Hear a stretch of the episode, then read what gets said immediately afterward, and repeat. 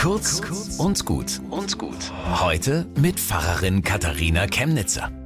Die Zeit rast und die Pfingstferien sind auch schon vorbei. Aber vielleicht bleibt mit einer kleinen Geschichte etwas Urlaubsstimmung ein Geheimmittel gegen die rasende Zeit. Wir sind in Griechenland. Ein Fischer sitzt am Strand, schaut auf das Meer und ein Tourist spricht ihn an. Warum arbeitest du nicht? Der Fischer, oh, ich habe heute Nacht ganz viele Fische gefangen, da habe ich heute den ganzen Tag frei. Der Tourist, also wenn es gerade viele Fische gibt, warum fängst du dann nicht den ganzen Tag? Dann könntest du viel mehr Geld haben. Der Fischer, was soll ich damit? Na, du könntest dir ein größeres Boot kaufen und noch mehr Fische fangen und verkaufen und dann hast du so viel Geld, dass du sogar Leute anstellen kannst, die für dich arbeiten.